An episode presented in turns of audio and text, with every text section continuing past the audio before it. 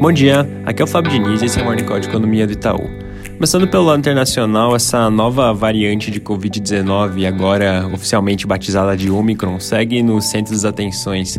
De sexta para cá, mais países confirmaram seus primeiros casos dessa nova variante, que agora inclusive já circula em todos os continentes, que por sua vez vem levando vários países ao redor do mundo todo a impor restrições a voos vindos da África do Sul e também de países próximos.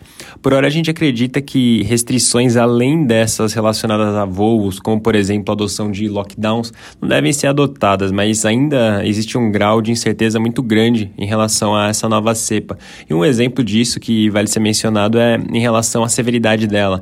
Então, autoridades da África do Sul, por exemplo, mencionaram que até aqui os casos confirmados vêm mostrando um quadro brando ou moderado, mas ainda é muito cedo para se tirar conclusões de forma mais assertiva. Esse, inclusive, é um ponto que foi mencionado pela OMS.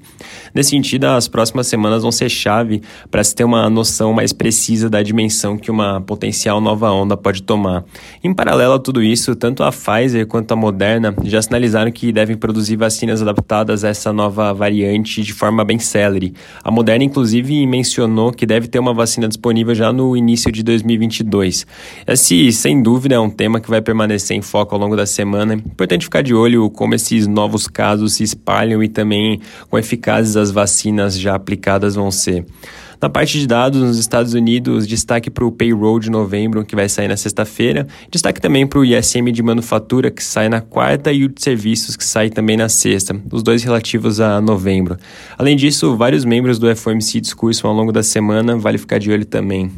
Na Europa, destaque para divulgações de inflação e das vendas do varejo da zona do euro, amanhã e sexta, respectivamente. E fechando a parte internacional, hoje à noite sai o PMI na China. A gente espera que o PMI de manufatura tenha uma alta para 49,6 que é basicamente em linha com o consenso do mercado. No mês anterior, o patamar era de 49,2, enquanto o PMI de serviços deve ter um recuo para 52. O consenso do mercado aponta para 51,8, no mês passado era 52,4. Passando para o Brasil, a discussão relacionada à PEC dos precatórios segue no centro das atenções. O noticiário do final de semana destaca que ainda existem pontos do texto que precisam ser negociados e algumas ideias, como de, por exemplo, retirar os precatórios do teto só em 2022, algo que inclusive já apareceu antes, também tem voltado agora para o noticiário.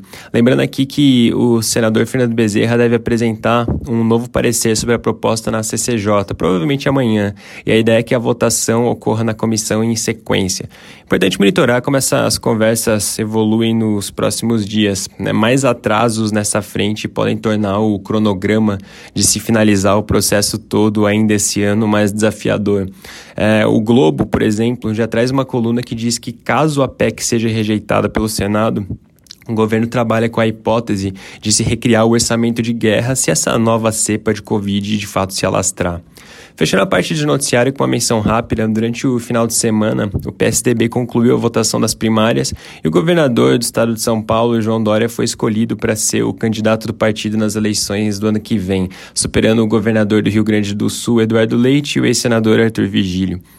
Na parte de dados, a AGV acabou de divulgar as sondagens do comércio de serviços. A confiança do comércio teve uma queda bem expressiva no mês, recuando 6,2 pontos, enquanto a de serviços caiu 2,3.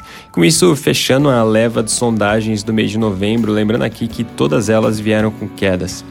Na agenda da semana, destaque para a divulgação do PIB do terceiro TRI, que sai na quinta-feira, e a gente espera que fique estável em relação ao trimestre passado.